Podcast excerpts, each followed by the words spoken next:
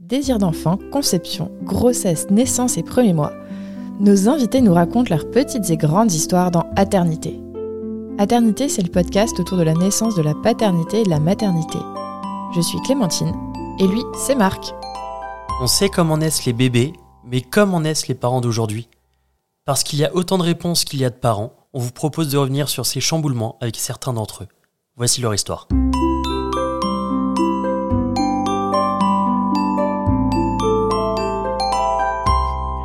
Euh, dans l'épisode précédent, on a parlé de notre rencontre qui, a eu lieu euh, sur, euh, grâce à une émission télé.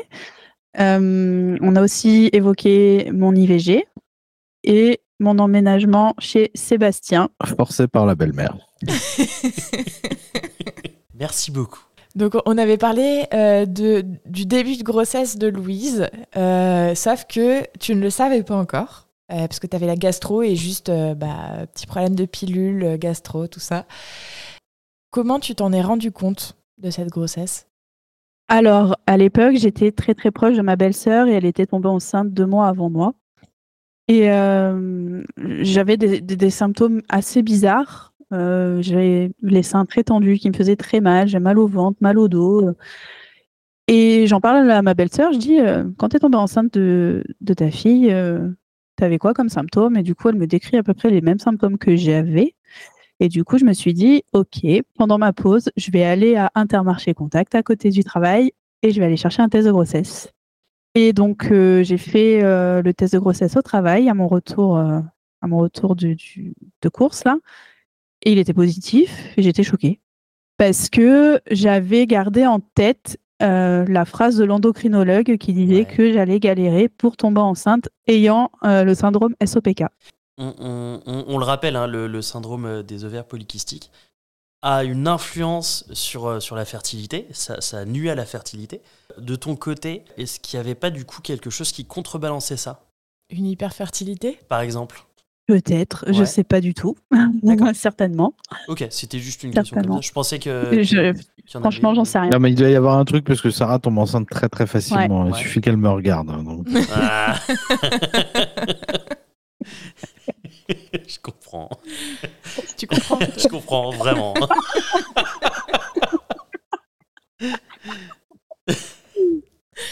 Donc le médecin t'annonce, euh, enfin, tu te rappelais que le médecin t'avait annoncé qu'avec le SOPK c'était c'était délicat.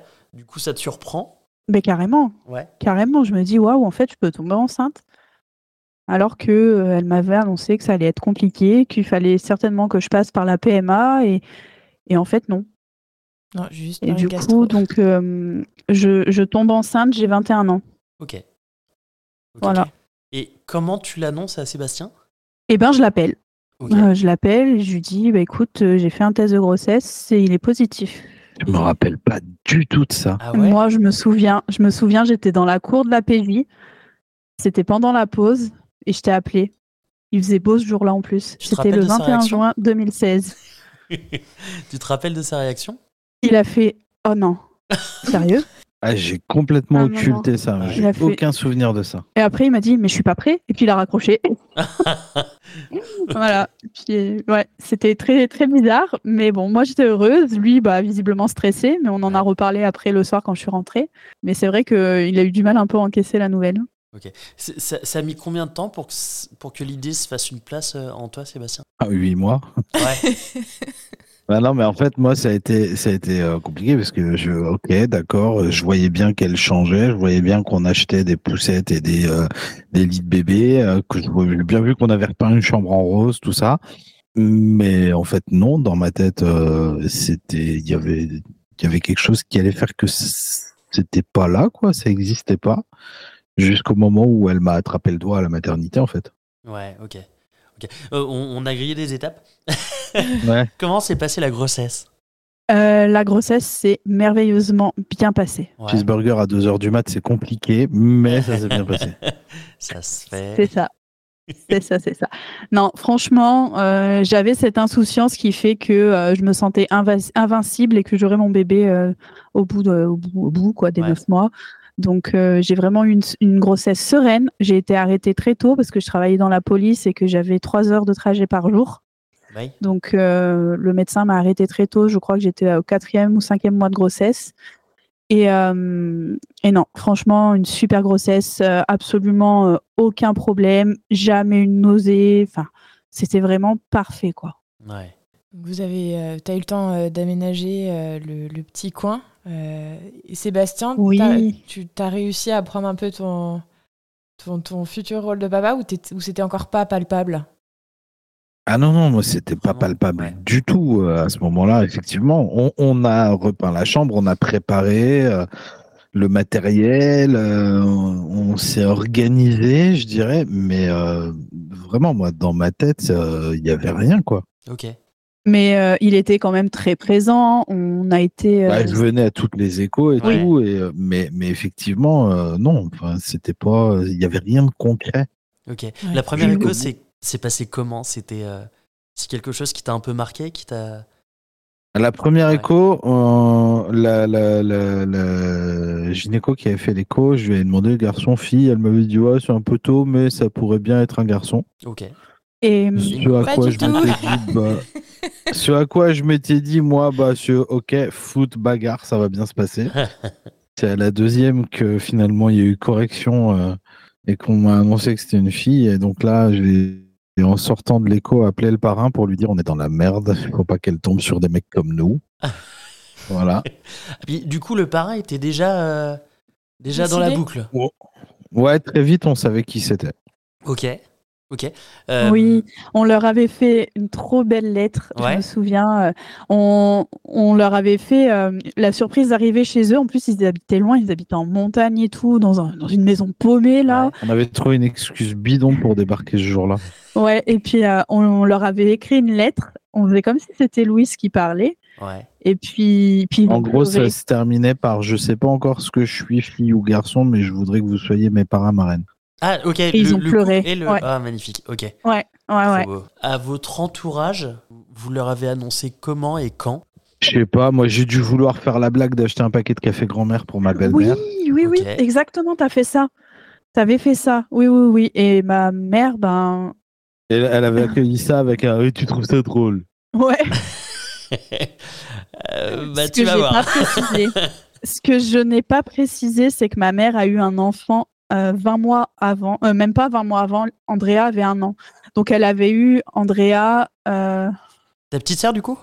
un petit garçon. Un petit Ah, ah bah oui. Euh, oui, pardon. En- Pardon. euh, quand, on, quand on lui a annoncé ma grossesse, Andrea avait 15 mois. Donc j'avais un petit frère de 15 mois. ouais. Donc, et du coup, euh, de- Ma mère venait d'être maman et elle allait être grand-mère pour la Ouais. première fois. Et ça a été compliqué à, ça a été compliqué à accepter dans sa tête. Ah oui. Bah, il y a eu un moment où on avait envisagé de se dire bah tant pis, si ça se passe comme ça, on la verra plus quoi. Ah ouais? Ouais. Et finalement, Ouais, on est arrivé jusqu'à jusqu'à ses extrémités. C'est Non, Non, non, bah, en fait, elle Ça a- se dit, ça? euh, Ça la grossesse a été très compliquée et puis quand elle a eu la petite dans les bras, elle est venue à la maternité, elle est restée deux heures avec la petite dans les bras sans rien dire, Ouais. mais vraiment, mais pas un mot. Et c'est seulement en repartant, dix minutes après qu'elle soit partie, elle a envoyé un texte à- Sarah pour lui dire elle est belle ma petite fille. Ah, c'est bien. ça. Mais il a fallu quand même en passer par ce truc où c'était compliqué jusqu'à ce moment-là quoi. Ouais. Ah, Après, si, si je me projette, effectivement, tu, tu deviens euh, mère. Enfin, tu. tu, tu T'es mère d'un enfant de moins de 3 ans Voilà. et en même temps t'es grand-mère, c'est vrai que ça peut être grand-mère, difficile. ouais, 20 mois après. Ouais. Euh, Ouais, ouais. Après, comprendre. En fait, elle, avait, elle avait choisi aussi de faire un enfant à cet âge-là. hein. ouais. Elle avait quel âge? Elle est tombée enceinte à 43 ans. D'accord, ok. Tout en ayant eu Sarah jeune, du coup, Ouais. forcément. euh, Ah oui, il y a un vrai gap. Il y a, il y a- il y a aucun, euh, aucun autre enfant entre les deux? Si, si, j'ai un, un autre frère euh, issu du même papa Ok, qui, qui est né 4 ans après moi, ok, 5 ans après moi. d'accord. Ouais. Donc la grossesse se passe bien. Est-ce que vous vous préparez euh, à la naissance ou pas particulièrement? Alors j'ai des cours de préparation à la naissance avec une sage-femme. Ah oui, c'était marrant ça. Oh ouais, c'était marrant. Alors honnêtement, je ne sais pas pourquoi j'y suis allée parce que je suis passionnée par, euh, par, euh, par tout ça, par la grossesse, euh, le corps de la femme, etc. Et pour moi, j'y suis allée en me disant que j'allais apprendre des nouvelles choses, mais en fait, j'étais déjà super informée parce que je m'informais aussi de mon côté. Et puis, donc, euh, les trois dernières séances, le papa pouvait venir et Sébastien est venu et on s'est bien marré. Ah, ok. Est-ce que toi, Seb, t'avais participé à des cours de préparation? C'était quoi le, le, le, cours type? Enfin, vous avez fait quoi en cours de préparation euh voilà, mais tu sais, t'es, au sol, euh, t'as le, le coussin euh, dans, dans, le dos de madame et euh, ah, elle va se mettre comme ci et comme ça, puis elle va respirer comme ça. Puis alors, il faudra lui prendre la nuque pour la soutenir, machin, nanani. C'est très mécanique là. Ouais. Mais, mais nous, en tout cas, on s'est marré. ces connaissances, est-ce que ça t'a quand même rassuré de savoir que les connaissances que tu avais étaient, étaient les bonnes? Est-ce que oui, oui, oui, ouais. Oui, ça m'avait rassuré. Puis du coup, j'ai pu poser euh, des questions euh, parce que aussi, on a beaucoup parlé euh, de l'allaitement, chose que je ne voulais pas faire, mais je, posais quand même des questions au cas où je changerais d'idée. puis, elle a aussi évoqué la césarienne, chose à laquelle je n'avais absolument pas pensé parce que pour moi, il était inconcevable que bah, j'ai une césarienne. Hein. ça faisait partie de, de mon insouciance de l'époque. Voilà. Ok, donc c'était vraiment ah. pas perdu, quoi.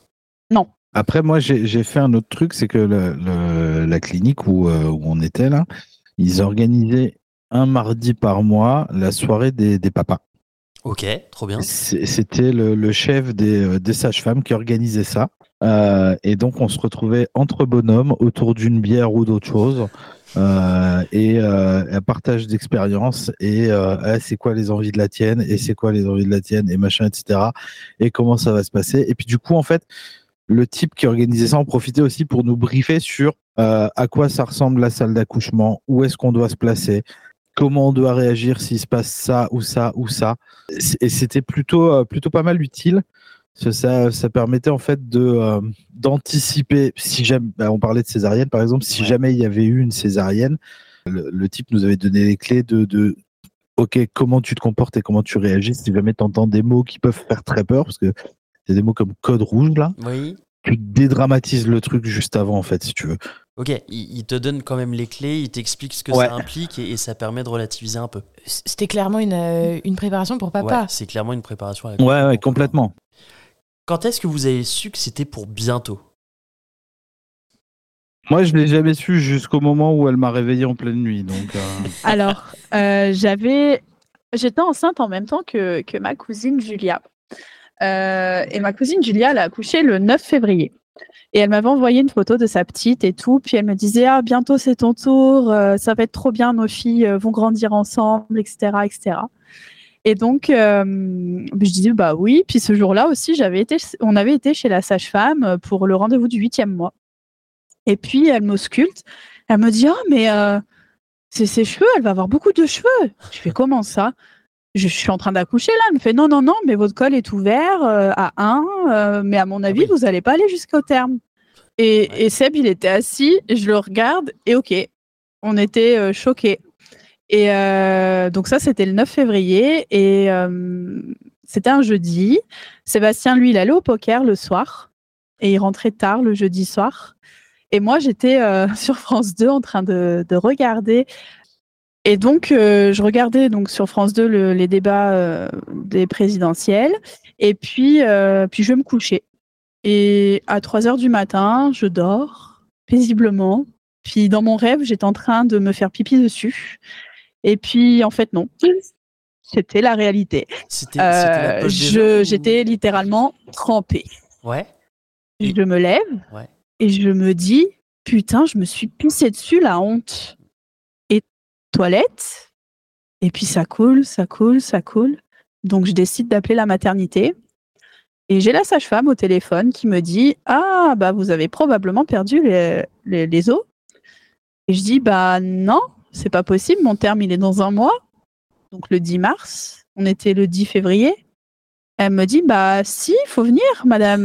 je dis, mais non, non, non, on ne vient pas, parce que mon mari vient de rentrer du poker, il est couché depuis 30 minutes, donc je veux le laisser dormir. Et elle me dit, bah non, réveillez-le et venez. et donc elle m'a réveillé et euh, elle me dit j'ai perdu les os. Donc euh, à partir du moment où j'entends ces mots-là, moi je passe de la position euh, horizontale euh, endormie à verticale debout dans mes chaussures en l'espace de 40 secondes peut-être.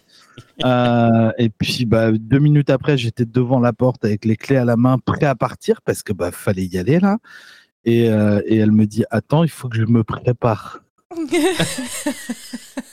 Tu à quoi? Je lui ai répondu mais tu veux préparer quoi? La valise elle est là, on est prêt, on, on s'en va là. Tu Oui, vas avoir un bébé, tu l'intérêt pas, de la tu te valise, prépares. Ah ouais. Donc, euh, donc voilà. Et donc on est arrivé à la, à la maternité euh, euh, juste après. Et, euh, et quand on est arrivé, la, la sage-femme qui était de garde et qui nous a accueillis nous a emmenés dans une chambre. Euh, et puis là, elle m'a ramené un, un coussin, un oreiller, elle m'a ramené euh, une couette. Et, euh, et sur le coup, je me dis, waouh, mais c'est super bien ici, on est bien accueillis, c'est génial. Et c'est qu'après, en fait, qu'elle m'a expliqué que Sarah voulait pas euh, me réveiller parce que je m'étais couché pas longtemps avant et qu'il avait fallu qu'elle insiste assez lourdement au téléphone pour qu'elle accepte de me réveiller et qu'on parte. Ouais. Et Donc du coup, la, sage-femme filé- a, a- a pris soin aussi de lui. C'est hyper en- sympa. Ah mais carrément. Ouais, Je suis choqué. c'est trop sympa. Ok. ouais, elle a Ah, mais pris- la elle a- clinique, Incroyable. la clinique Saint-Vincent-de-Paul à Bourgoin, elle est exceptionnelle. Donc, euh, On les embrasse. Ouais. Toi, tu, tu, tu, te, tu te tapes ta, ta meilleure sieste, euh, Sébastien. Et comment ça se passe de ton côté, Sarah? Alors, je n'ai pas eu de contractions tout de suite. Les premières contractions, je les ai eues cinq heures après notre arrivée à la maternité. Euh, ça commençait à faire mal, mais je ne savais pas que je pouvais avoir plus mal que ce que je ressentais à ce moment-là. Donc, euh, j'arrêtais pas de biper. euh, Je disais j'ai mal, j'ai mal, et puis elle m'auscultait ah mais non mais vous êtes ouvert que à 1, on peut pas poser la péri. Puis je l'appelais euh, toutes les 30, 30 minutes. Euh, puis elle me disait tout le temps la même chose jusqu'au jour, enfin jusqu'au moment où, où elle en a eu marre et ils m'ont collé euh, à la salle, dans la salle nature. J'avais Ah. été dans la salle nature pour Louise. Oui. Ouais, donc ils m'ont mis dans la salle nature parce que je ne voulais pas la péridurale Ok. et pourtant j'avais mal, mais je ne voulais pas la péridurale. Pourquoi tu Et, voulu pas? et- et- parce que elle s'était donné comme mission que euh, non, c'est une dure et qu'elle voulait pas la péridurale. Un Donc, accouchement en le plus au bout- physio possible. Au bout d'un moment, moi, ce que je lui disais, c'est que ça va là, t'es là pour avoir un bébé, t'es pas là pour te faire mal, t'as rien à prouver à personne. Puis si tu veux pas qu'on dise aux gens que t'as pris la péridurale, on le dira à personne, c'est pas grave. On s'en Au fout. contraire, on dirait Alors à un moment, elle m'avait dit ouais, mais ma mère, elle a, pu- elle a pas pris la péridurale. J'ai dit oui, mais ta mère, elle peut se brûler, elle pleure pas. Donc euh, à un moment, chacun son truc, quoi. C'est vrai. Ils m'ont mis dans la salle nature. Ils ont une baignoire, ils ont des lianes, ils ont des ballons. Et du coup, j'ai pu euh, prendre euh, un bain chaud. C'était vraiment trop bien. Ouais. Il y a un matelas haut pour le papa aussi. Ouais, il y avait un, il y a un matelas. c'est pas pour le papa, mais quand Oui, elle était dans le bain, j'en ai profité. Et euh, ouais, à l'époque, il y avait ça. Et c'est après qu'ils ont changé. Ils ont, ils ont rajouté des trucs. Mais voilà. euh, puis jusqu'au moment où Sébastien m'a convaincu de prendre la péridurale. Donc j'ai eu la péridurale. Ok. Et là, c'était la meilleure décision de toute ma vie parce que j'ai pu dormir et me reposer. Est-ce que ton travail avait commencé Donc, est-ce que les contractions avaient com- commencé dans la salle nature? Oui, les contractions avaient commencé dans la salle nature, mais pour accélérer le travail, elles m'ont mis une perfusion d'ocytocine. Ah, mais ok. Et, Et, c'est après que t'as pris la péri? Non. Ah, tu l'as pris avant? Ouais. Ah, ok, heureusement, parce que l'ocytocine, ouais, ouais, ça, ouais, ça accélère sacrément le travail. Non, Oh oui. Et en fait, ma tante, ma tante, elle habite à côté de la maternité. Et du coup, Sébastien est parti manger chez elle. Tu te rappelles? Ouais, je me rappelle, c'est la dernière fois de ma vie que j'ai mangé des choux de Bruxelles. Ah, Voilà, j'aime pas ça. Ah, et moi non plus. quand euh, Sarah, Sarah avait, euh, avait échangé avec elle par, euh, par SMS, et elle lui avait dit Bah oui, mais Seb, il peut venir manger là. De toute façon, euh, si jamais ça s'accélère, tu l'appelles et il revient. Et effectivement, il fallait 2 minutes 30 pour y aller, donc euh, je pouvais m'absenter Ouais. un peu. Euh, et donc j'y suis allé, je suis arrivé, et j'avais un peu la dalle, et elle m'a annoncé que c'était les choux de Bruxelles. et J'avais vraiment très très faim, sinon je pense que j'aurais pas mangé. Et donc, quand il est revenu, euh, j'étais tout installée et tout. Puis la sage-femme, elle m'avait mis dans des positions pour aider euh, le col à s'ouvrir.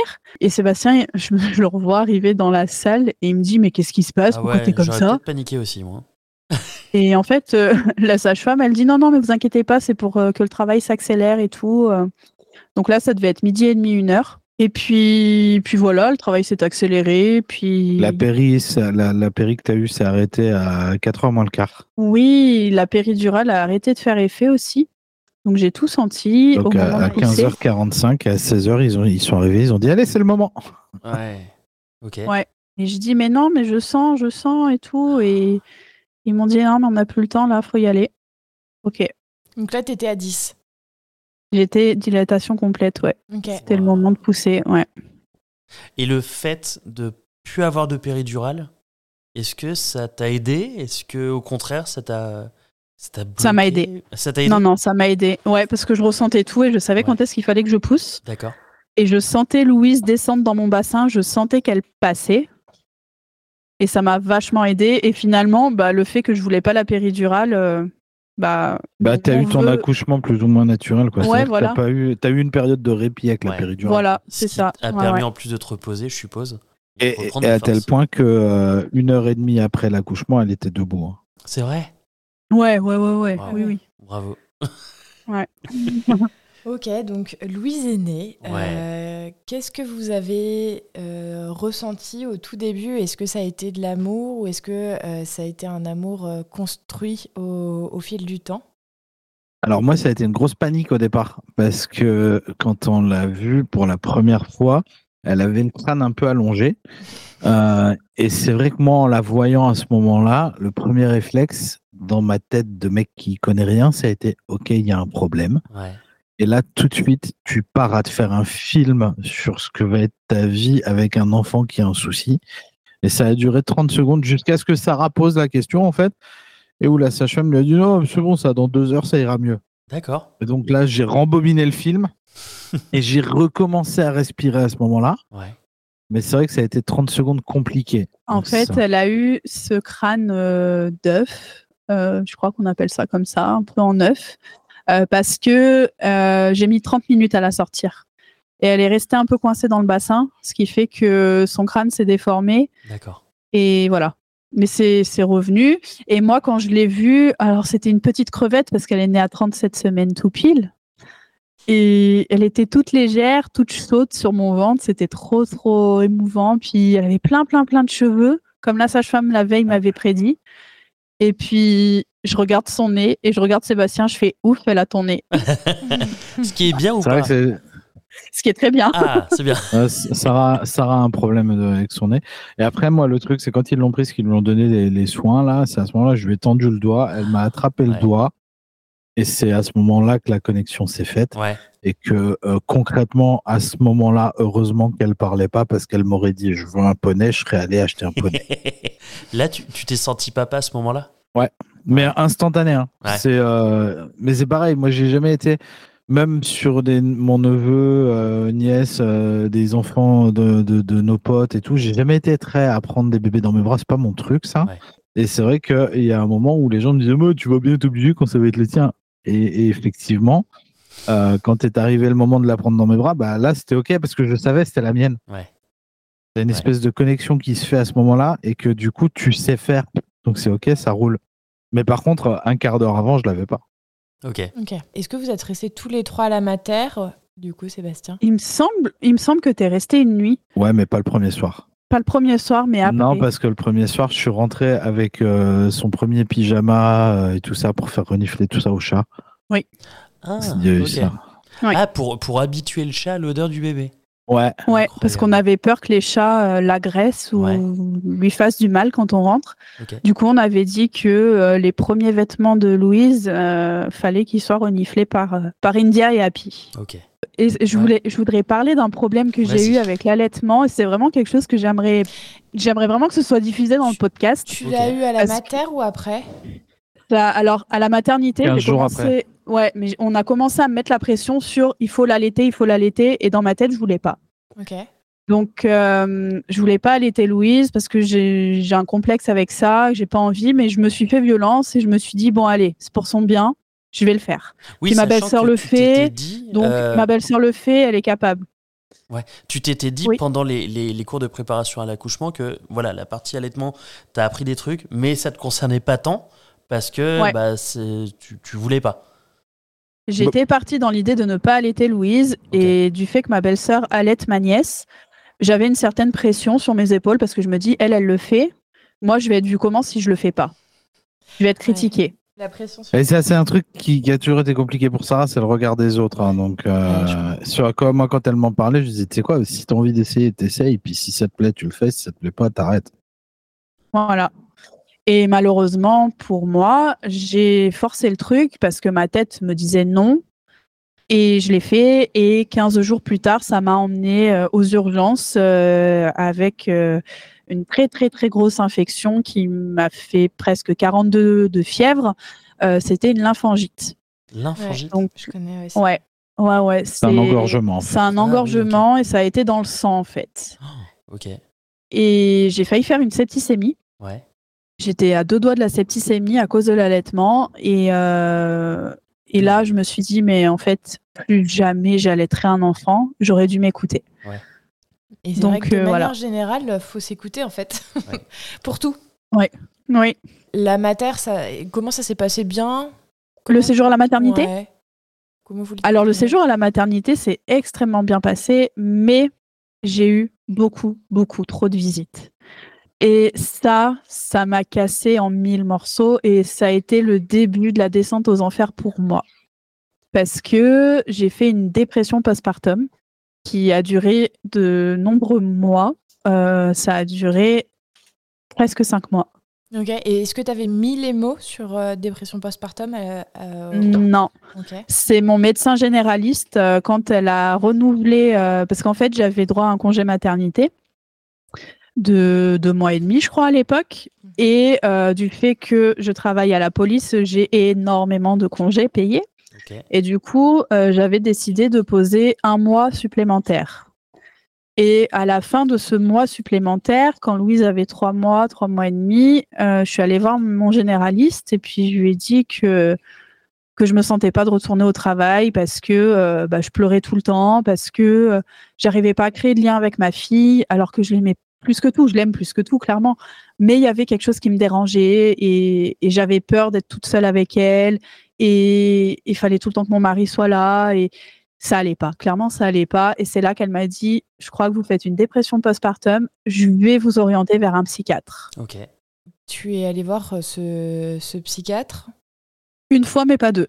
Ah ouais? Ah, Une horreur. Une horreur, ce Qu'est-ce qui s'est passé?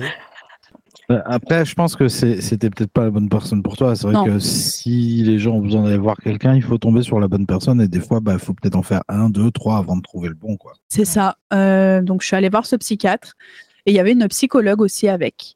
Et j'y suis allée avec Louise euh, qui était dans le berceau. Elle me dit Ah, mais vous êtes super jeune. C'est normal que vous faites une dépression. En fait, vous n'étiez pas prête. Ok. Ouais, Sans beaucoup de Je vais jugement. pas demander là-dedans. l'heure. Ouais. Je viens là parce que je suis en dépression, parce que je viens de- d'être maman. Ouais. À quel moment tu te permets de me juger sur mon âge, en fait, et sur la- le fait que je sois prête ou pas? Et alors, potentiellement, si j'avais si j'avais été là, moi, je serais intervenu, puis le- l'entrevue se terminait là. quoi. Et donc, euh, je sais plus du tout ce qui s'était dit de plus euh, lors de cet échange parce que j'ai Ouais. fait complètement un, ça met pas tellement Un de rejet, en fait. Ouais. Ouais. Ok. J'ai fait un rejet, ouais. Ok. Donc Seb, tu l'as vécu comment? Bah, moi, j'ai très très vite trouvé mes marques avec Louise. Donc, euh, enfin, je me levais la nuit. euh, je veux dire, j'allais bosser, je revenais, je m'en occupais. C'était facile, quoi. Vraiment, en fait, c'est ce truc de pendant euh, toute la grossesse de je suis pas prêt et ça va pas le faire et il y a un problème et ça va pas aller, je vais pas y arriver. À ce moment où on a connecté, puis en fait, ouais, tranquille, c'est facile. Après, il y a eu ce moment où ça a été compliqué pour Sarah, même physiquement, quand elle a fait son infection, et où du coup, il a fallu que je m'en occupe tout seul euh, euh, en me débrouillant avec euh, le coup de main quand même de la belle-mère et de la tante qui était pas très loin. Mais euh, moi, ça a été toujours simple. Ok. T'as eu Ouais, t'as l'instinct paternel. Ouais. T'as trouvé ta place très rapidement, quoi. Ah, Ta complètement, place, tes ouais. marques, t'as- t'as- Ok. Trop bien. Et pour Sarah, donc euh, à quel moment euh, ça s'est calmé euh, et t'as enfin eu le lien que t'as aujourd'hui avec ta fille? À quel moment tu l'as trouvé? Est-ce que c'était c'est plutôt diffus ou c'est un moment précis? Non, ça a été diffus, ça a été au fur et à mesure. Et ce qui m'a sauvée de la dépression, c'est la reprise du travail. Je n'aurais jamais imaginé ça parce que je voulais repousser ça le plus possible, mais à un moment, bah, faut bien y retourner. Et donc, Louise a été chez la nounou et je suis retournée au travail avec mes trois, mes trois heures de trajet euh, journalier. Après, ça a été facilité aussi, ça, parce que peut-être Louise était facile à gérer et que c'est vrai que si elle avait pleuré quand tu l'avais posée chez la nounou, ça aurait peut-être été plus compliqué. En fait, non, non, on l'a posée, elle est tranquille, comme si de rien n'était, ça a été quoi. On s'arrête là pour la partie 2, on se dit à la semaine prochaine pour la suite. Bisous.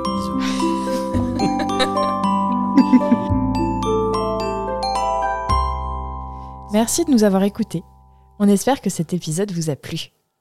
C'est grâce à vos retours et à votre soutien qu'on continue à produire des épisodes. Pour nous aider, abonnez-vous, mettez un maximum d'étoiles et des commentaires dans les plateformes d'écoute qu'ils permettent.